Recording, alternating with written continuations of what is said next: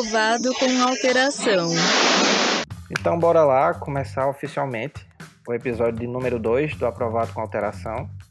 E depois de um tema tão trash como foi o, o anterior sobre a quarentena, então vamos trazer um conteúdo que construa um pouco mais na carreira de quem é designer ou quem trabalha com criatividade. Tenho certeza que muitos dos insights e do, das histórias que a gente contar aqui pode contribuir para a sua construção como profissional. E hoje, como tema central, a maturidade profissional de um designer, eu trouxe um convidado das galáxias. Bora lá, Rodrigo. Diz teu currículo vitae aí. Oi, pessoal, é, me chamo Rodrigo Esmeralda. Eu sou líder de time de UX Designer na BrisaNet Telecomunicações. É, venho aqui para reforçar a carreira de designer. E eu sempre tenho uma frase comigo: Designer por amor, trabalho por dinheiro. E o meu briefing o episódio de hoje é Eu não quero ver calçado no seu currículo. Bora pra pauta.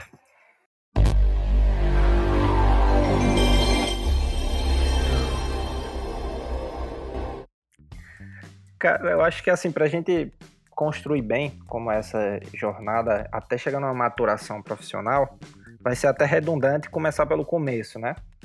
Então, vou começar passando a bola para ti e a gente vai meio que construindo isso. Como foi o começo de Rodrigo como designer? Beleza, beleza. É, no início, foi quando eu era jovem, tinha 14 anos mais ou menos, eu sempre gostei de tecnologia. E 14 anos atrás, é, 20 anos atrás, a tecnologia ainda não era como de hoje, não tinha smartphones e etc.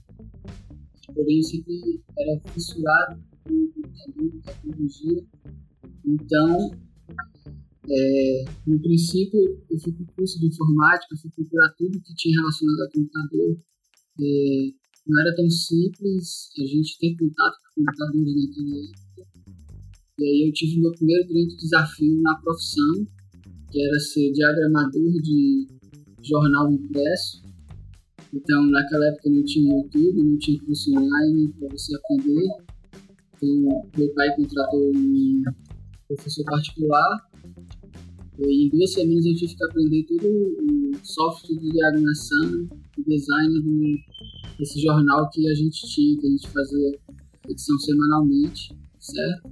E aí foi quando deu o estalo da grande paixão que eu tinha por tecnologia e design. Foi assim que eu iniciei minha carreira. Pode crer. Bicho, o meu, o meu começa um pouquinho parecido assim. Óbvio que, como a maioria da galera quando começa, não, não tem essa pretensão, né? De fazer carreira. E eu lembro que no ensino médio eu já mexia bastante. Na época era o Corel e Photoshop. Mas pra, pra zoeira mesmo, assim, coisa do, do colégio e tal. Na época eu gostava muito de jogar GTA, por exemplo. E eu fazia os mods para personalizar o personagem por lá, né? E eu lembro que quando tava pro terceiro ano, eu venho de um, de um colégio profissionalizante, e meu curso era de informática. Então eu via a galera toda já, uns iam para programação, outros para manutenção em redes, outro enfim, tava todo mundo se encaixando, meio que o que ia ser no mercado, o que ia fazer, e eu, a única coisa que eu sabia fazer, eu acho que naquela época a gente podia até chamar de meme, eu fazia algumas combinações de alguns programas para entregar alguns trabalhos, tipo, eu já usava o Vegas, todo mundo fazia slide em, em PowerPoint, eu montava uma animação ou fazia algum, algumas telas assim no trabalho no Vegas e, e ficava combinando outras, outros recursos para entregar uma coisa diferente. E meio que nesse meio tempo, nessas dúvidas e perguntando perguntando para onde eu ia aos professores que orientavam,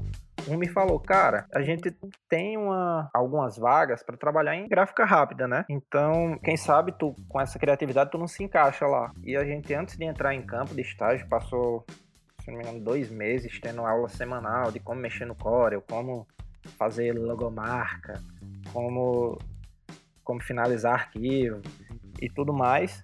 E aí foi onde eu vi aquele meu primeiro contato com o que, com o que seria uma profissão, né? Depois disso, depois do estágio, eu acabei encontrando um, cara que tinha, segundo ele, a agência, E é onde eu fui explorado, ou onde eu trabalhei inicialmente. E daí foi onde eu, de fato, disse assim, eu vou seguir carreira no design. Como no teu caso, não sabe, né, que isso vai virar profissão. Eu tinha o primeiro grande desafio que eu queria muito guitarra. Na época eu tinha terminado um curso da Iron e tinha um objetivo de montar uma banda. Aí eu precisava trabalhar. E aí surgiu essa oportunidade de trabalhar com tecnologia que sempre tive na minha visão que eu tinha que trabalhar com tecnologia porque era algo que eu gostava muito, que eu me identificava muito. Então, assim, eu procurava tentar outros, outros tipos de carreira no momento. Então, assim, consegui, aprender o programa, deixei o salário, que engano na época era 50 reais, na época era muita coisa. E aí era mais ou menos a mensalidade da guitarra, né? Se não me engano foi 16 vezes, 10 vezes, eu não lembro. E aí, depois disso, eu fui mantendo, fui gostando. É, e aí, com o tempo, eu parei né, de trabalhar. E aí, aos meus 18 anos, eu voltei a trabalhar com a profissão de design novamente. E a parte também de consertar computadores, todo mundo já formatou Windows, cobrando 50 reais. Eu acho que todo mundo já passou por isso. É, todo início de carreira a gente faz muito essa, essa mistura de técnico de informática com design, com um pouco de, de webmaster. A gente sempre fica rodando entre essas categorias até realmente você chegar no ponto e perceber que precisa decidir onde realmente vai investir de fato na sua carreira. É, cara, isso aí que tu falou do, do cara misturar muito outras profissões, é até, é até às vezes difícil de você conseguir explicar para os outros qual é a tua profissão, sabe? Você dizer designer, você pega uma pessoa de, de gerações uh, anteriores, eles ficam, tá, mas o que é que tu, tu faz, né? Eu, até meu pai mesmo, eu já, depois de alguns anos trabalhando em casa, já como home office e tal, um tal dia ele, ele sobe com o notebook debaixo do braço e disse que pegou de um amigo dele porque eu trabalhava consertando computador, saca? O nível do, do cara confundir qual é essa qual é de fato essa nossa profissão. Então, eu acho até pra gente já seguir dentro desse desse, desse escopo do que a gente desenvolveu no início, meio que a gente respondeu um pouco qual foi o momento que a gente decidiu ser designer, né? Então, para a gente avançar, saber um pouquinho que é algo comum no, no segmento. Eu acho que em qualquer, em qualquer profissão isso, isso é um veneno, né? Mas especificamente no, na nossa área, quem trabalha com design, o ego acaba se tornando um, grande um grande câncer assim para nossa carreira, né? Que a gente começa a deixar de ouvir, ouvir toques ou deixa de querer consumir e evoluir achando que já está lá em cima, né? Já está no topo do, do conhecimento sobre o que é ser, ser um designer. Como é que tu enxerga isso? Cara, a questão do ego, ela sempre é um problema constante, não só na nossa carreira, mas em toda a carreira. Porém, na nossa área, o ego ele destrói muito na comunidade. Poderia estar bem fortalecido. Porque se você pensar bem hoje, o ego ele, ele age de várias formas. Um cara que está trabalhando com design, é, ele consegue um conteúdo que ele acha que é único, ele não quer transferir para as outras pessoas, que isso é uma falha muito grande. Hoje em dia não tem mais esse conteúdo privilegiado que só você tem, que se você passar para alguém, você está criando concorrência. É, o ego, ele atrapalha muito na questão da sua própria evolução, porque o feedback hoje, claro, positivo, ele pode ajudar muito, até porque nós, como a gente trabalha com design, não existe uma fórmula de sucesso para uma criação bem é, bem elogiado, uma criação que traga resultados de fato. Eu sempre falo muito que às vezes uma arte pode ter uma beleza em si, porém eu puxei tanto o meu ego criativo, o que eu acho que é o correto para aquela situação, que eu faço uma, algo bonito, porém eu falho na, no resultado final. Então, assim, eu, eu creio muito que o ego é como se fosse uma barreira é, no time. Então, imagine hoje uma agência que um time de 4 a 10 pessoas, se você tiver duas, é, duas pessoas com ego, você imagina o, o choque que dá na produção criativa nessa, nesse, nesse núcleo de, de criação. Então, eu vejo ego como um dos grandes vilões é, da comunidade design, principalmente em, regiões como a que a gente vive hoje. Cara, eu, esse lance do ego eu acho gravíssimo em todas as esferas assim que envolve envolve o design, sabe? A gente, principalmente nesse, nessa era de, da rede social, isso começa a se tornar mais escancarado. O que tu fala aí de que o cara tem aquele conhecimento, sabe fazer determinada coisa e quer colocar dentro de, um, de, uma caixinha, não, só eu sei, só eu posso, isso aqui é meu diferencial, eu acho que cai por terra, sabe? Seja uma técnica que você sabe em Illustrator, uma técnica que você sabe em Photoshop, ou, ou, a, ou, a, ou combinar determinados elementos, basta qualquer pesquisa no YouTube ou no Google que você tem essa resposta, sabe? Tem uma coisa que a faculdade me ensinou é que não existe. Eu acho que quanto mais você tem essa troca, mais você se coloca como um aprendiz, mais você cresce, mais você agrega para a sociedade e comunidade como um todo. Porque eu, eu tiro pelo, pela galera que eu convido aqui para o podcast, que tipo, no nosso caso nós temos uma relação que, que se estende em diversas, outra, em diversas outras coisas. A gente troca ideia sobre muitos assuntos e, sem dúvida, é construtivo. Os meninos que participaram do episódio anterior, por exemplo, a gente troca muita ideia de, tipo, mandar projeto um pro outro para ver o que é que o que é que a gente mudaria, o que é que agrega valor naquele trabalho. E em nenhum momento a gente se enxerga assim como concorrente. Inclusive, assim, o Tiago é daqui, tô dando esse exemplo, o Tiago é daqui da região também, e entre aspas nós seríamos concorrentes direto. Então, meio que eu não veria problema em opinar, em dar contribuição no trabalho dele, do mesmo jeito que acontece com outros profissionais daqui de estar tá dando indicação, ó, oh, não posso pegar esse trabalho, mas fala com fulano, fala com ciclano, porque é muito comum da nossa comunidade estar tá falando, ah, mas o mercado é prostituído, ou não tem espaço para ninguém, fulano, fulano cobra barato, fulano faz um trabalho medíocre tá com tal cliente, mas a partir do momento que a gente abre a cabeça e começa a pegar na mãozinha e dizer, cara, ó, vamos tentar fazer assim? Acho que se tu fizesse assim, tu, tu conseguia evoluir mais rápido, consequentemente cobrar cobrar mais sobre determinado projeto e assim acaba começando a equiparar o mercado. E como tu falou, dentro de uma dentro de uma, dentro de uma empresa, dentro de uma agência, isso começa a se tornar destrutivo como um todo, né? Porque por ter um pouco da veia artística, muitas vezes nós designers nos colocamos assim como o intocável, o exclusivão, né? Se você for pensar bem, é, o princípio, de, um dos grandes princípios do design é a ideação, é a experimentação. Você não vê é, uma maneira de fazer uma ideação solitária só você e seus ideais. O grande chance do design em si você poder compartilhar é, ideais com um conjunto de pessoas e construir algo de valor, certo? Então, assim, a princípio, brainstorm, quem gosta de brainstorm, crazy eights, várias outras metodologias, imagina você fazendo um brainstorm só você, sozinho. Eu acho que só você e seu ego, você pode criar algo muito valioso, porque você pode ter um alto índice criativo é, pelos seus esforços, pelos seus méritos. Porém, o índice de valor pode ser muito abaixo do que você realmente acha que é. Você, é, um design sozinho, não sei se entrega um valor com grande qualidade para a sociedade. Precisa é, pegar esses ideais dele e repassar aos demais e sim criar uma maturidade, criar uma cultura de um design com a ideação de ser melhor para as pessoas, construir algo viável para o negócio e assim é, alavancar sua carreira com esse resultado. Massa.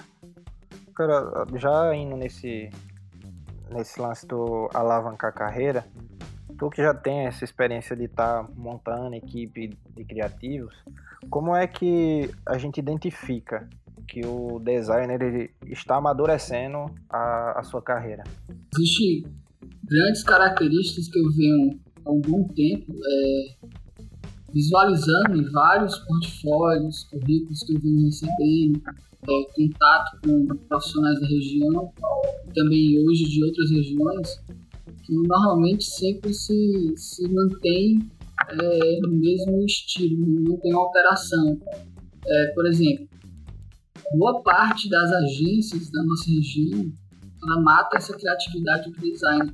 Ele nem consegue criar sozinho e ele também não consegue criar com os demais. Então ele fica, ele meio que cria desmotivado. É, até tanto que quando eu recebo portfólio, eu identifico um pouco que esse cara, essa pessoa, é, ele pode ter algo mais do que aquele portfólio, chamo ele para entrevista e faço a etapa de teste. E na maioria dos casos, para o teste, já até conversei com algumas pessoas que eu testei, para o teste, para o portfólio dele, você não, se você não conhecer a pessoa, você não identifica que aquilo que ele entrega no portfólio é o mesmo, é, é o mesmo material que ele entregou no teste é rápido para uma, uma vaga. Então tem, tem esse primeiro ponto, esse segundo problema.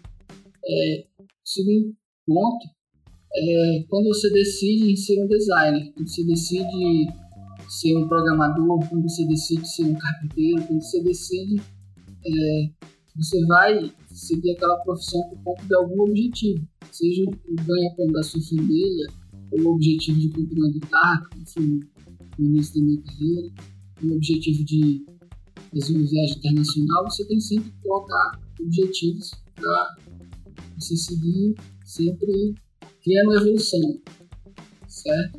Então, assim, quando você decide ser designer, você, o que é que eu preciso para amadurecer, o que é que eu preciso para evoluir.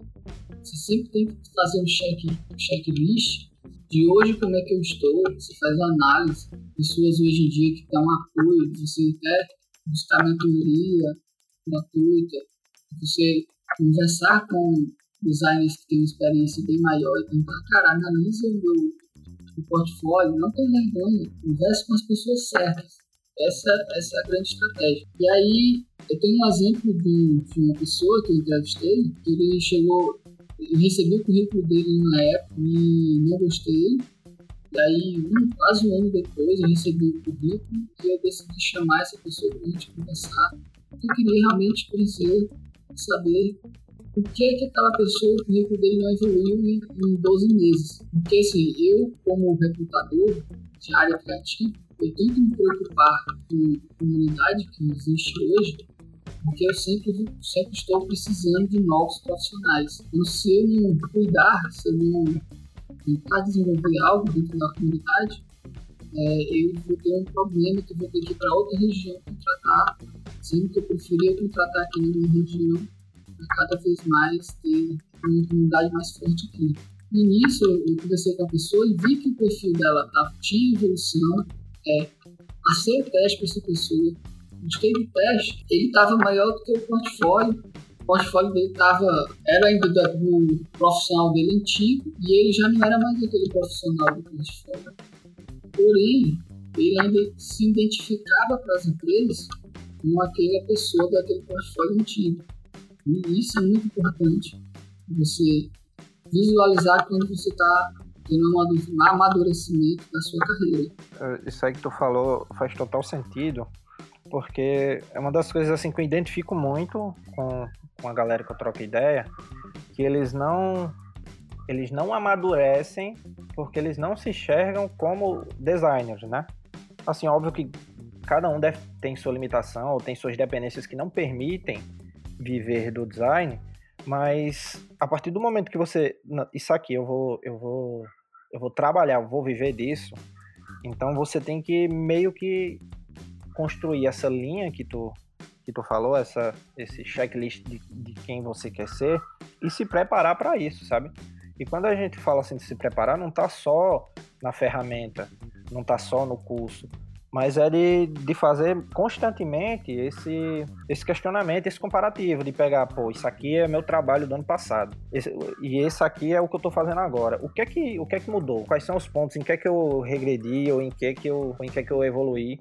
O que é que o mercado está pedindo, eu tô, eu tô coerente com o que o mercado está necessitando, porque eu, a gente vai até se aprofundar mais nisso numa outra pauta no decorrer do episódio, mas é uma das coisas que eu, eu também sinto bastante quando quando eu entro em contato com essa galera que está que tá, que tá no mercado, não necessariamente como freela, mas que vai trabalhar para uma agência que peca nesse, nesses aspectos do portfólio, sabe? E portfólio eu enxergo, pelo menos na experiência que eu tive contratando, portfólio fala muito mais do que o currículo que a pessoa tenta apresentar muitas vezes, sabe? Tem uma galera que está começando, mas que tem, tem trabalho monstruoso. Em comparação, tem uma galera que passou por diversas empresas ou passou por diversas agências, mas quando a gente vai para aquela prova prática, sim, o que é que tu entrega, qual é o problema que tu resolve, não está contextualizado, não está no, não tá no, no nível que o mercado pede. Perfeito, perfeito que você colocou, é bem, bem isso mesmo. É, você tem exemplo, quando a gente faz o checklist né, e a gente entende a questão de amadurecer na nossa profissão, seja design, eu me lembro que mais ou menos em 2008, foi 2007, não lembro bem a data, o ano, é, eu trabalhava num estúdio no Crato, estúdio de fotografia, restaurador de foto naquela época e editava álbum de casamento, essas coisas, era, se eu não me lembro bem, o cargo era impressão digital, eu editava as fotos, fazia arte de, de álbum de casamento, eu me achava tal naquela época. E assim, estava entre os bons da região. E aí eu tive a oportunidade de ir embora para Fortaleza.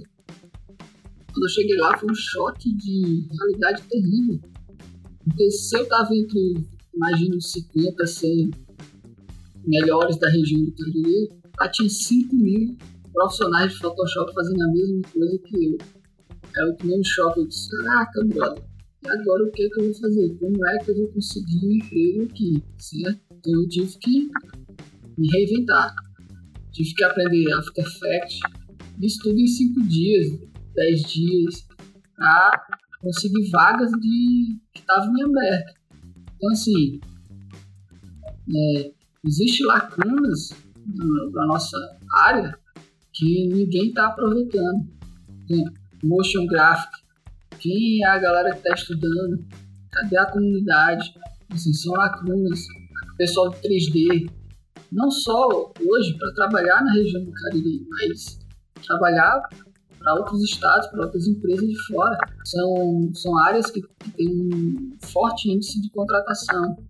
Então, nesse momento que a gente faz o checklist, a gente decide. O problema do, do design com o designer é que muitas vezes a gente consegue construir coisas fáceis, que nem sempre é feia, certo? Com facilidade, que queira ou não, tem materiais, você não cria conceito, você copia como, pelo Flipik ou alguma coisa, e isso é, tira cara do estado de ter que, que gastar energia, focar, estudar. Se você for imaginar, tem profissionais de design que têm total estado de conforto por posts de redes sociais ser tão simples de criar isso na concepção dele e na concepção do cliente que contratou ele por um valor bom ruim. Isso cria estados de conforto. Se você for, hoje em dia, tem dois caminhos no design: é a criatividade através de inspiração ou a criação através de um copo tu, tu falou num, num aspecto aí sobre essas áreas do, do design, que são oportunidades dentro do mercado que muitas vezes não são não são supridas, né? Tu que contrata sente isso melhor do que ninguém. E isso acaba levando a gente até para um outro ponto do, do, do episódio, que é meio que aquele impasse entre ser um generalista e ser um especialista. Eu eu falo isso porque hoje não é novidade para ninguém que meu foco é marcas e brand, né? Mas para eu chegar até essa consciência do profissional que eu quero ser, eu me permiti no início da no início da carreira, entre aspas, errar muito, conhecer muitas outras coisas. A faculdade me, me permitiu ter contato com diversos outros outros pontos que o design atua, que muitas vezes o designer enxerga que o o papel dele tá lá só em fazer um post de rede social ou está só em desenvolver um logo, por exemplo. Mas dentro dessa jornada eu, eu estudei bastante coisa, estudei 3D, estudei animação, estudei edição de vídeo e assim foram coisas que tipo hoje eu eu, eu faço para quebrar um galho, para resolver um problema que eu tenho no momento, mas nem de longe eu, eu sou um especialista, né? Foram coisas que me mostraram, bom, eu sei fazer, mas não é o meu caminho. E eu acho que muitas vezes falta isso, sabe? Tem profissional que. Não, isso não é uma crítica, óbvio. Tem profissionais que têm mais ou menos o mesmo tempo que eu no mercado e agora ainda tá na dúvida. Não, vou fazer o curso de fulano de tal. Que se a, a gente olhando assim de fora, vê que tipo, ele já está nesse caminho, tá trilhando ah, você é um designer desses que trabalha com direção de arte. O cara tá voltando para aprender a modelar, por exemplo. Não sei se é por uma aspiração, ou desejo, ou hobby, mas eu vejo que é aí onde muitas vezes perde esse foco e você perde de se especializar naquela área e poder de fato atender uma demanda que está latente no mercado, né? Não sei se tu concorda com isso. Sim, sim, concordo. É... Acho que é a grande questão, se a gente sempre tá batendo martelo muito de é, você decidir o que você deseja para você, certo? É, nesses dias eu vi um caso da pessoa que era de TI, que saiu para fazer uma coisa totalmente diferente e hoje está feliz. Faz parte, certo? Porém, se você quer se manter é, nesse barco ativo, é, você tem que tomar algumas decisões, porque você vai viver um pouco mais feliz no que você entrega. Você vai ter tesão é, nesse princípio. Por exemplo, é, eu, na realidade, eu fui um bom tempo de generalista, sabendo um pouquinho de, de cada, na realidade. Hoje eu me tornei especialista em experiência do usuário, certo? Hoje, se eu posso dizer, onde eu sou especialista nessa área. Porém, toda minha carreira eu construí um, um eu chamo de brecha porque assim, muitas vezes é, é a oportunidade que está lá e ninguém pega. Eu sempre fui um design focado na área do business, na área de negócios, porque era onde eu sempre me encaixava mais. É, até tanto que se for ver minha carreira, eu trabalhei, creio que 90% de toda a minha carreira dentro de empresas, é, construindo processos times e, e, criando essa maturidade e evolução também dentro da empresa que eu, que eu estava. E assim, era um, é um gap que tem nessa área que muitas vezes o cara é muito criativo e ele não entende muito de negócio. Até que ele pode ter qual é a pegada de negócio que ele pode ter para alavancar a agência que ele está trabalhando, ou até mesmo a carreira dele como freelance, certo? Então, assim, a gente tem que ser sempre puxado para esses dois lados. Para você, generalista, eu que eu tenho ter um coletivo maior, certo? Isso eu estou falando com freelance. Se eu for ser especialista, eu tenho que cair dentro de algo, já, ser especialista em 3D. Faz tua carreira fila em 3D que é sucesso. Agora, estuda muito, porque 3D é algo que tem concorrência no mercado e não é simples. Tem muita gente monstra no mercado aí, certo? Cara dentro de empresa ele já sofre mais. E para ele ser especialista, ele sofre mais porque normalmente as agências são escassas, os times são reduzidos, a demanda é muito alta. Então, assim, muito luxo na agência ter um diretor de arte focado especificamente em, fazer a, a, de fato a direção de arte. Porque muitas vezes o cara é diretor de arte, porém construindo um post de redes sociais. Que eu creio que o diretor de arte não era para estar muito nessa parte operacional. Acho que eu, eu sofri muito com isso, eu acho que muita gente sofre. Você sempre coloca essa decisão no dia de amanhã. Então, assim, imagine assim, ah, você é especialista em 3D, aí eu cheguei a comprar um curso, eu, eu vi que no YouTube tinha lá material bacana. Eu até comecei a estudar, gostei, aí eu deixei um pouco de lado disse, não, brevemente eu, eu faço esse processo de ser especialista em 3D.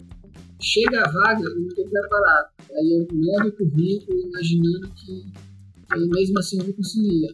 Por perdo vontade.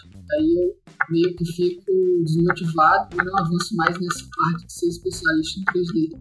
Esse é um problema que acontece muito. Pode crer. Eu acho que isso aí resume até um, da, um dos meus pensamentos, sabe? Que nós, designers, nós que trabalhamos com a criatividade, temos o, temos o privilégio de trabalhar naquilo que a gente ama, né? mas também não dá para confundir e achar que vai trabalhar de qualquer jeito. Tipo, se você quer ser especialista, tem que meter a cara, tem que se jogar dentro do estudo. Mas um outro ponto também, até pegando o gancho nisso que tu falou, que a galera fala, ah, mas não tem, não tem oportunidade, então vou deixar meio de lado. Cara, projeto pessoal, projeto fictício, isso aí já vira portfólio e meio que você tá se preparando para a oportunidade. A oportunidade tem. Eu, a gente troca muita ideia e constantemente tu tá. Tu não conhece profissional do motion um, ou um, um, profissional de determinada área e a gente não sabe meio que dizer, ó, oh, fala com fulano, justamente porque fulano não se projeta como. Tipo, ele pode estar tá lá estudando ou ter feito um ou dois cursos, mas não meteu a cara, né? Tipo, não produziu nada, não, não construiu um portfólio que mostre o que é que ele entrega. E aí meio que fica difícil de você. A, aquele cara tem cara de que vai resolver meu problema. Não, é a prova prática, é portfólio. Então, se você não se prepara, não constrói um portfólio, quando a oportunidade chegar, não vai ser sua. Sim, sim. Bem isso, bem perfeito. Você colocou. É, tive um caso recentemente, há três meses, quatro meses atrás, que um gerente de marketing de uma empresa da região ele me conhecia e ele já sabia desse processo que eu tenho de coordenar times criativos e montar também times criativos e ele é, me mandou uma mensagem pelo LinkedIn e perguntou, Rodrigo, é, tem design para me indicar, valor era bacana, é, empresa era bacana. Eu até fiquei de responder ele, não, não cheguei a responder porque eu não consegui pensar em quem indicar. E assim, é, eu poderia passar para esse, essa vaga. A gente tem, tem realmente problema. Eu me lembro quando o VP de fertilizante do Crato, só para vocês imaginarem, né? nessa época eu estava trabalhando com programação, com desenvolvimento. Eu tinha saído da área de design. Quando eu cheguei aqui, eu achei surreal, porque não tinha tantas oportunidades de programação. Porém, as poucas que, que apareceram, fiz de tudo para ser chamado. Aí consegui um emprego como programador, e aí depois fui para uma agência, voltei para o design, porque realmente era onde eu queria estar, e aí sim consegui entrar na Business E assim, é, tudo isso em, um dois anos, é, sempre pensando em estabilidade, projeção e objetivo, e conseguir encaixar nessas oportunidades. Então, você sempre tem que imaginar que sempre vai haver uma oportunidade, ainda mais agora, com esse aspecto de trabalho remoto. É, acho que a visão no Brasil foi bem mudada. Claro que ele tem muita coisa para avançar, e com certeza algumas oportunidades vão aparecer. E basta você estar preparado. Total. Acho que isso aí é o, é o grande resumo da coisa.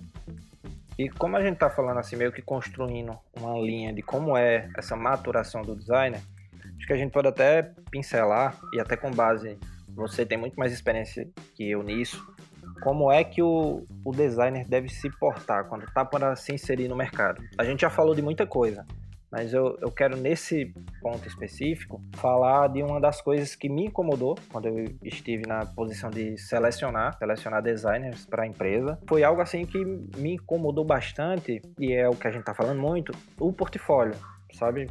Tipo assim, se você tivesse que dar, o, dar um resumo de Pronto, você quer ter destaque numa seleção para quem quer ir para quem quer seguir dentro da empresa, você deveria seguir isso e isso outro. Perfeito, Van, cara.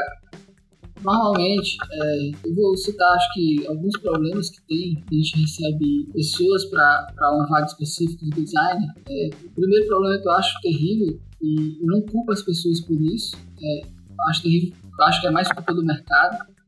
Porque o cara quer trabalhar com design, mas o design ainda é um hobby para ele. Ele considera um trabalho como atendente, ele considera como um trabalho, e o design dele uns freela que ele fez, alguma coisa que ele fez, ele considera como hobby, e ele quer ser contratado é, oferecendo esse hobby dele. Bacana, é, saber que a pessoa gosta de design, queria ter uma oportunidade, mas ele precisa profissionalizar esse, essa mentalidade dele, esse pensamento dele, que vezes fica um pouco enfraquecido dentro desse aspecto. Você precisa é, levar a sério a profissão design, também o mercado levar a sério.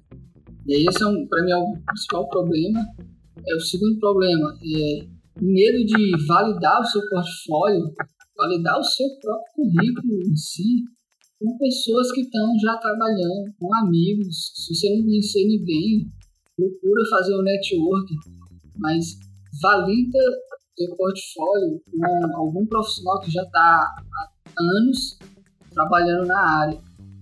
Às vezes, assim, você recebe um portfólio, o cara coloca links, é, fontes enfeitadas, maior, menor, é, cores demais. E eu acho isso que não, isso não ajuda, porque o foco, ver seu trabalho, sim, pede para alguém avaliar, faz isso por você, cara. Aí sucesso. Outro ponto terrível é mandar um PDF de 200 MB com um portfólio.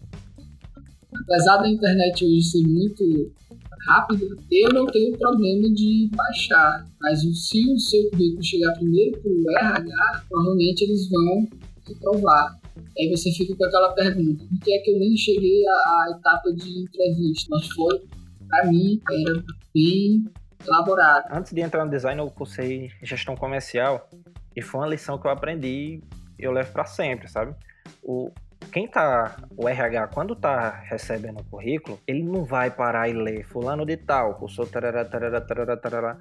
Você tem que se destacar é num curto espaço de tempo. Então, tanto para o portfólio de 200, 200 mega quanto para o seu currículo, ele tem que ser direto. Você tem que mostrar quem é você, o que você entrega, quem é você, o que você resolve de problema. E eu vejo que quando é para parte criativa, é do mesmo jeito, sabe? Quando eu recebi, quando a gente abriu seleção na casa, nós recebemos 60 e poucos currículos. E teve muito disso, do design ser um hobby dentro, do, dentro da experiência que o candidato tinha. E quando a gente ia para o portfólio, tinha tudo que o cara fez.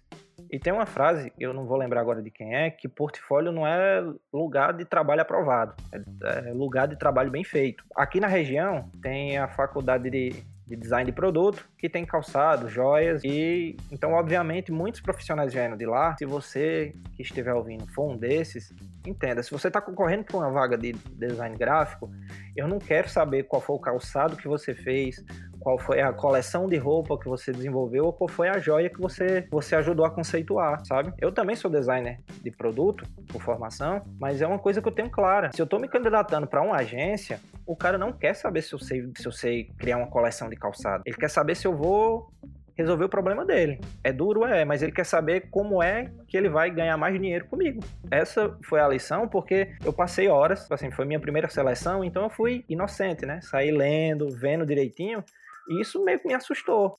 Meio que a gente tem que lapidar bem para encontrar quem entrega e para encontrar quem vai resolver esse nosso problema justamente por isso. Porque já começa daí, não vem um portfólio que mostre, ó, desenvolver esse esse projeto, eu tenho eu tenho expertise maior em, em realizar essas e essas atividades dentro da empresa. Meio que as pessoas se, se inscrevem em várias seleções, e eu falo isso do ponto de vista de designer, eles se inscrevem em várias seleções de vários outros empregos e vão mandando. Então, meio que já começa lá, ele não se preparou para essa situação. E assim, eu acho que para finalizar essa questão do portfólio, é, eu vou dar uma dica de mercado, porém já conversei com várias outras pessoas. Não coloquem gráfico de habilidades, por favor. Eu recebo portfólio pessoa coloca de 0 a 10 no Photoshop, coloca 10. Não querendo desrespeitar você, mas você ser 100% especialista em Photoshop, em ferramenta, não vai te ajudar a ser contratado, nem a Adobe vai, vai lhe contratar. É, é uma característica que eu acho terrível, porque você analisa a arte criada com as habilidades de cara. Então você já, você, o recrutador, já cria um viés de, de preconceito, que é até errado, você cria um preconceito com aquela pessoa. Porque você vê que ele colocou lá Adobe XD 100% que manja de todo o Adobe XD lá, especialista. Você vai ver um UI, uma user interface dele, e não tá legal. Você, como é que ele colocou isso não? Então, assim, bem complicado. Foca em mostrar um produto de valor, um projeto de valor, como foi feito. Eu acho muito legal hoje em dia que tem algumas pessoas utilizando até os mockups, rabisco, como construiu aquela peça, que é isso que entrega valor. Você imagina, esse cara fez um brainstorm, esse cara pensou é, na forma antes de ser criativo digitalmente. Eu acho que isso que, que importa no portfólio hoje em dia vai trazer resultado. Concordo 100% com o que tu fala, porque não, não tem outra, outra, outra justificativa que não seja essa. Quando a pessoa quer tá lhe contratando, isso serve tanto para a empresa ou quando um, um cliente quer te contratar, ele não está muito interessado em sua expertise no Illustrator, sua expertise no Photoshop, ou seja, qual for o software. Ele quer saber como você resolve o problema. Ponto e pronto.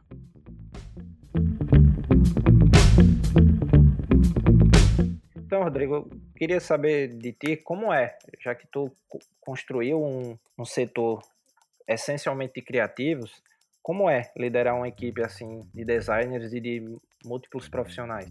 Cara, no começo foi tudo muito louco, porque eu gosto de, de resolver problemas. Na época eu não tinha experiência em fazer gerenciamento de pessoas, de equipe. Trabalhava muito eu e outras pessoas de, de núcleos que criava demanda para gente e a gente entregava aquela demanda.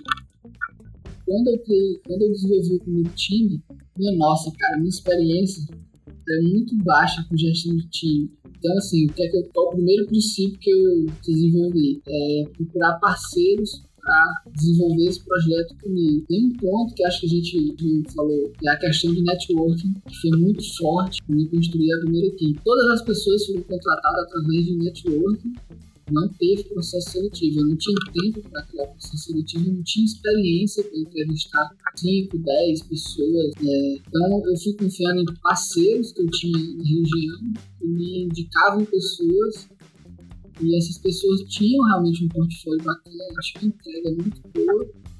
E a gente iniciou é, esse projeto na Brisa, foi bem desafiador. A gente trouxe todo, toda a demanda criativa para o time interno da empresa. A gente não tinha mais agências contratadas e toda a nossa equipe desenvolvia todos os projetos da Brisa. Aí, com o passar do tempo, fui aprendendo skills de questão de comportamento, de como gerir pessoas, errei muito é, nessa parte. Porém, assim, acho que um, um, ponto forte lá do setor, quem teve o oportunidade de conhecer nesse setor, o criativo lá tinha voz, é, o diretor de arte tinha voz, o da redação tinha voz, todo o time tinha uma comunicação bem é, elaborada. Então a gente tinha um gosto de criar. Tanto que hoje a gente é case é, na empresa, case em telecom, em relação de como, como era é, o pós nosso time criativo e como é hoje o Business com esse time tem desenvolvido todo o material dentro de casa. E assim, o maior aspecto de um time, eu acho que é um dos maiores problemas que tem nas nossas agências, porque o tesão ele se acaba muito rápido. E aí, dependente se tem muita demanda ou se tem pouca demanda, as pessoas se desmotivam muito fácil. E aí você tem que imaginar, pensar como dar munição para essas pessoas. Você tem que imaginar como gerir esse, esse estado de crise, sempre alavancar o ponto criativo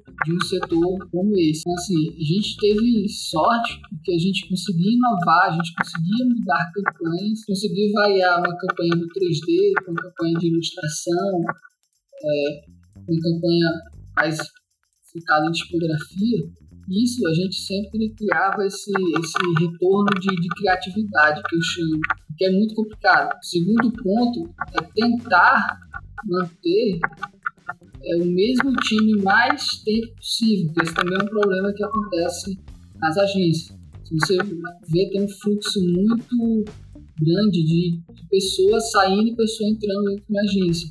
Isso prejudica demais a questão criativa da, da empresa, em específico. Não vou dizer que lá a gente também não tinha fluxo de saída e entrada, só que era, é bem menos reduzido. O time hoje é totalmente diferente do time inicial, porém é um time que boa parte participou do amadurecimento desse núcleo. E isso é muito importante para qualquer time criativo, ter um amadurecimento. Se você imaginar aí uma agência X na nossa região, em um ano ela não consegue ter um amadurecimento criativo, né? uma identidade criativa, porque os responsáveis em criar saíram, aí entrou outras pessoas que começaram a colocar o gosto delas lá, saíram também, e aí já tem outras pessoas que na hora que está tentando colocar o gosto deles, vai sair também. Isso é muito ruim. Esse é um ponto positivo que a gente criou junto, que a gente desenvolveu. Um outro ponto gigantesco que eu acho é evolução do time, evolução da pessoa em si. Que a gente volta lá no ponto inicial, o checklist. Assim, quem está no time, ele tem um entendimento que vai evoluir, que vai crescer, que vai poder experimentar e se tornar um profissional bem melhor do que quando entrou. Real, cara. Eu acho que isso aí é o que deve desmotivar muita, muita gente. Não tô aqui querendo só criticar ou dizer que a agência faz isso, faz aquilo outro, mas infelizmente é o que muitas vezes eu, eu, eu recebo do, de alguns amigos que já trabalharam em agência, que de fato essa perda do tesão da coisa é o que quebra a perna de qualquer profissional, sabe? Porque você não tem aquele estímulo, você não tem aquele desafio de estar de tá inovando, de estar tá produzindo algo bacana, de estar tá construindo valor no entorno de alguma coisa. Principalmente eu, eu encaro hoje como o designer produz para a rede social isso destrói qualquer coisa. Quando você pega, muitas vezes, como, como algumas agências entregam para algum cliente, você nota aquele padrão, meio que um padrão de como as coisas estão sendo feitas, não tem aquilo de explorar, e, e explorar no bom sentido, de pô, pega o profissional, o que é que ele me entrega? Como é que ele consegue se reinventar dentro disso? Não é puxa-saquismo, mas toda vida que eu pego o Behance da Brisa, você nota que, por mais que sejam as mesmas pessoas envolvidas, a gente esteja falando da mesma empresa, mas o, o, produto final, aquilo que é entregue, é de um valor monstruoso. Tem aquilo, tem o projeto 1 e o projeto 2. O projeto 2 se reinventou, tem um, tem, óbvio que tem a assinatura Brisa, mas ele tem um, ele tem um corpo próprio, ele tem uma forma nova de, de apresentar a mensagem, sabe? E dentro da agência meio que a gente começa a perder isso. A gente só replica, replica, replica. Até porque muitas vezes não tem nem aquele, aquele ponto que a gente falou lá no início, não tem aquele gap de tempo para maturar a ideia, para fazer um brainstorm, para estruturar como a gente vai comunicar essa mensagem. Perfeito. É, eu acho que um grande problema também é como a gente cria o objetivo. É, objetivo e foco, sempre muito sobre, sobre esses dois pontos. É, não vou, não vou criticar a agência, não só a agência, mas já aconteceu também na, na, no nosso time, é questão de colocar como objetivo só entrega, entrega, entrega. Quando você tem essa visão de só entrega, tem que entregar, entrega prazo, prazo, prazo, você não consegue respirar e criar valor. Só vai sempre, sempre falo muito da questão de receber, empacotar e devolver. Receber, empacotar e devolver. Assim, isso fere muito a comunidade criativa da nossa região, porque a gente tem essa sistemática, a gente, como cultura default, essa é a sistemática do nosso nossa comunidade criativa. Então, assim, o que é que eu fiz né, quando eu entrei, quando eu montei esse time criativo na, na Brisa? Eu mudei essa sistemática. Não que a gente não tenha, tipo, que entregar, entregar, entregar. Porém, a gente pensava sempre em fazer o valor e entregar. Ah, atrasou, a gente revia os prazos, é, repensava como, como diminuir os atrasos. Mas o nosso foco era construir valor, construir valor criativo, construir valor criativo. Não. Ter 20 clientes e entregar os 20 com aquele prazo apertado. Fica realmente muito difícil é, para você conseguir algo. Inclusive, é, tive a oportunidade de ir no Nubank e eles tinham esse parâmetro lá. Tem os prazos deles, porém, eles não tinham como meta entregas, eles, eles tinham como entrega desenvolver valores criativos e aí sim entregar aquilo. E a entrega ela vem depois desse valor. Eu desenvolvi algo, um valor criativo, aí sim eu vou entrego aquilo para o meu cliente. É, eu acho que sem isso, a gente deixa até de ser designer, se a gente for pensar como pelo ponto de vista de qual é o nosso papel, né? Até eu tô falando resolver problema. A gente vira uma máquina de fazer arte. Deixa o canvas fazer o processo. Exatamente. Quando a gente vai entrar até em outro viés, mas eu, eu não lembro onde eu estava vendo, as pessoas questionando, ah, o, o, designer vai ser substituído, o designer vai perder espaço no mercado. Ele pode até perder sendo designers e profissionais desse tipo, né, que só replicam, só replicam. Que qualquer linha de comando ou qualquer programação consegue, consegue simular. Tá aí, você usou o exemplo do Canva, se a gente for puxar para esse âmbito de agência, um cliente com um senso estético consegue desenvolver o mesmo post que você faz no, no, no Photoshop ou no Illustrator. Mas agora, aquilo que você tem aqui, aquilo que lhe torna diferencial, que é traduzir sua visão daquele problema ou daquela demanda que é recebida, traduzir aquilo e entregar, entregar gerando valor, é o que nunca vai poder ser, ser tomado, sabe? Então, acho que até como o designer vai sobreviver no futuro. É ele ser designer. É uma coisa até que vou trazer um episódio futuramente sobre a parte acadêmica do design e que fala muito disso, sabe? Eu entrei na faculdade achando que era só Illustrator, Photoshop e, e não. Vai estudar história da arte, a gente estuda sociologia, estuda diversas outras coisas que preparam nossa cabeça para fazer esse filtro entre o problema ou a demanda, como você querer chamar por um lado, vai ser processada pela gente e nós vamos dar uma solução e gerar valor com isso. É romântico, é filosófico, mas eu acho que é isso que separa o profissional do aprendiz. Perfeita colocação. Isso aí realmente é o que separa. É, por exemplo, isso aí é o que separa de não designers e designers. Na nossa profissão tem muita gente que não é, tem uma qualidade criativa alta, porém tem uma qualidade de marketing consegue vender bem. Tem pessoas que têm qualidade artística alta, consegue trazer aquilo, levar para a criatividade, fazer peças incríveis. Tem pessoas que têm uma resiliência alta, gasta horas e horas no dia para desenvolver um projeto, um produto, algo específico que você vê o gasto de energia positiva que aquela pessoa teve naquele projeto como resultado. Esse é o grande, é o grande de toda a nossa profissão. Se for só para construir post em 10 minutos, a gente citou, deixa ficando. Agora, se for para pensar em toda a problemática, resolver, é, criar soluções, eu deixo o design. Exato. Eu, eu tenho até um exemplo que eu converso muito assim com. Tem alguns carinhas, principalmente que vêm da faculdade, e a gente troca muita ideia e eles falam: ah, eu tô apresentando uma marca, por exemplo, e ela não é aprovada. E é uma das coisas que eu pergunto e eu já sei basicamente uma resposta. Mas como é que tu apresenta a marca?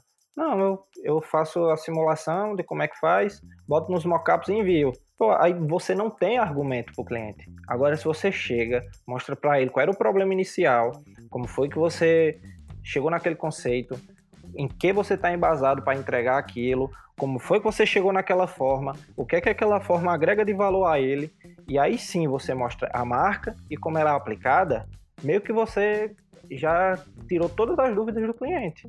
É, é o que eu sempre falo, você deixou de fazer uma coisa que é meramente estética ou decorativa para entregar uma resolução de um problema. Quando eu comecei no design também era assim, eu fazia o logo, até porque era numa, numa agência, eu fazia o logo, mas tá bom, aí o cliente, não, muda isso e aquilo outro. E nisso ficava, então não estava fazendo um projeto. Não é à toa que hoje só que tem site. O cliente diz o que quer, bota o texto, cinco minutos tá feito o logo.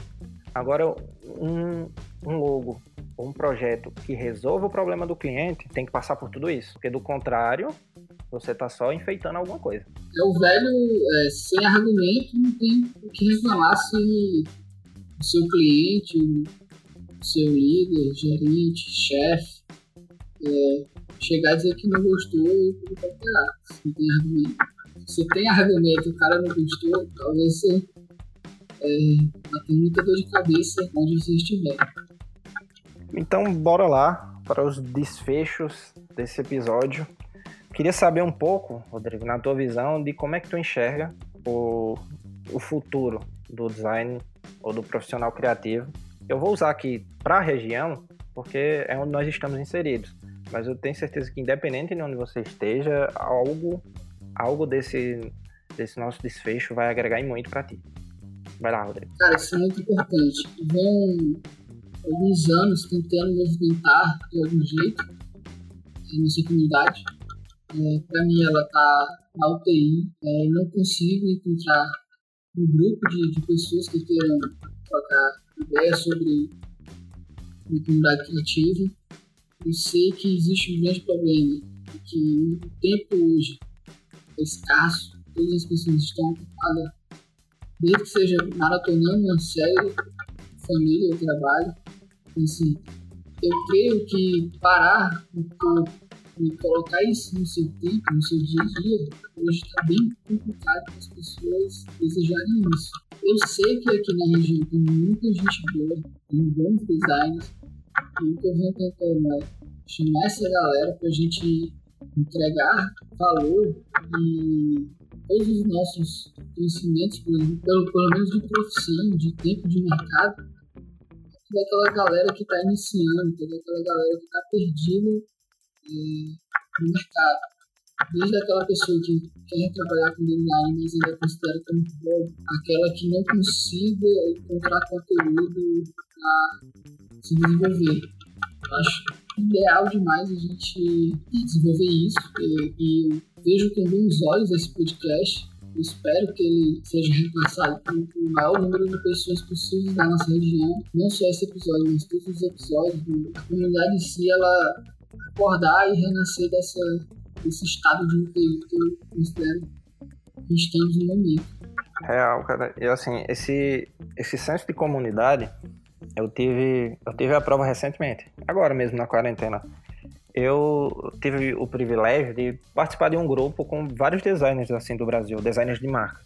E nós lançamos meio que uma, um compilado de projetos que nós desenvolvemos ao longo do, do último ano para subir no Behance. Então, assim, o, foco era tipo fazer esse, esse compilado e a gente conseguiu meio que gerar o valor da minha marca com a marca de fulano, cicrano e fazer mais pessoas verem o que todos aqueles outros trabalharam, meio que assim, o que era menos conhecido ajudou quem era mais conhecido e o que eu mais vejo assim de positivo, além disso, além dessa construção lá de visibilidade entre aspas, foi o senso de comunidade, sabe? Vez ou outra eu falo aqui no podcast sobre isso, mas é porque é real. Diversas vezes designer A, designer B tem um problema que o outro que está nessa comunidade consegue ajudar, consegue resolver. E nisso não passa nada do lance, ah, é meu concorrente, eu estou preparando inimigo. Não, cara, eu estou fortalecendo minha comunidade. E isso ganha, ganha você, ganha as empresas que estão precisando, sabe? Eu concordo demais que o que falta para a profissão e até mesmo aqui para a região do Cariri em específico é mais esse senso de, de criar comunidade. Muito bom, cara, muito bom. É, a gente tem que mudar o, o mindset no, no design, porque a profissão de design em si ela é muito gigantesca para a gente deixar ela pequena nessa questão de concorrência. Se você tem uma comunidade forte, como tem em outras regiões, você tem é, a possibilidade de ser empregado em qualquer região do mundo claro que com suas habilidades. Assim, quando a gente fala na comunidade de design, não é só para gerar emprego no Juazeiro, é gerar emprego no Juazeiro com qualidade, tanto parte de profissional como a parte do mercado, como a parte da empresa. É gerar emprego em outras regiões. E assim, a gente tem que mudar esse pensamento. É, a comunidade de, de, de outras áreas elas se fortaleceram para conquistar isso, não só o mercado local, um mercado bem maior que tem nesse nosso mundo. Pois é isso, senhor Rodrigues Esmeralda. Para mim foi um prazer trocar ideia com você, como sempre. Sempre agrega muito valor quando a gente troca essa ideia. E eu espero que quem esteja ouvindo também tenha conseguido absorver muita coisa, independente do grau e de que lugarzinho na escada da profissão ele esteja, se está começando ou se já está no mercado, que ele possa, de fato, se reinventar e se tornar um profissional melhor. E assim, todos nós, designers, ganharmos com isso, né? Então, mais uma vez, brigadão, Rodrigo. Então, diz aí onde é que a gente encontra um pouquinho do teu trabalho, o que é que tu tem de projeto. Bom, cara, eu que agradeço eh, esse comentário. Sempre foi um sonho participar de um projeto assim. Fico muito empolgado com todo esse projeto aprovado com alteração. É, primeiramente, eu quero deixar informado que eu passei a gestão, a coordenação do setor criativo para outra pessoa. Eles estão tocando lá o criativo. E agora eu montei recentemente um setor de experiência do usuário, uma empresa que é um novo desafio. Mais um desafio de montar outro time criativo dentro da empresa, focado na experiência do usuário. Quem da região gostar do assunto, pode me procurar. É, meu Instagram é Rodrigues Beraldo, não tem erro. Chega lá, pode mandar mensagem. Para quem quiser conhecer todo o trabalho do setor criativo da Brisanet, lá no Behance, barra Brisa Design, vai ter todo o trabalho dos feras que trabalham na Brisanet. São materiais que vai servir muito muito de, de referência para vocês avaliarem como é que está o setor. É, a galera lá também, com certeza, se quiser falar com eles, são abertos à conversa, pode procurar o pessoal. E fico muito feliz e só tenho a agradecer. Então é isso, caros ouvintes. Muito obrigado você que ouviu o episódio até agora. Eu espero que de fato a gente tenha agregado bastante na sua carreira nesse nosso papo. E o roteiro você já sabe. Vai lá, compartilhe o podcast com algum amigo, designer ou criativo que você sinta que está precisando do, do que a gente falou aqui. Vai lá no post oficial do perfil, arroba aprovado com alteração, e deixa seu comentário do que achou no episódio, porque quem sabe a gente no próximo episódio não acaba comentando em cima do que você começou lá, beleza? Então é isso, valeu, falou!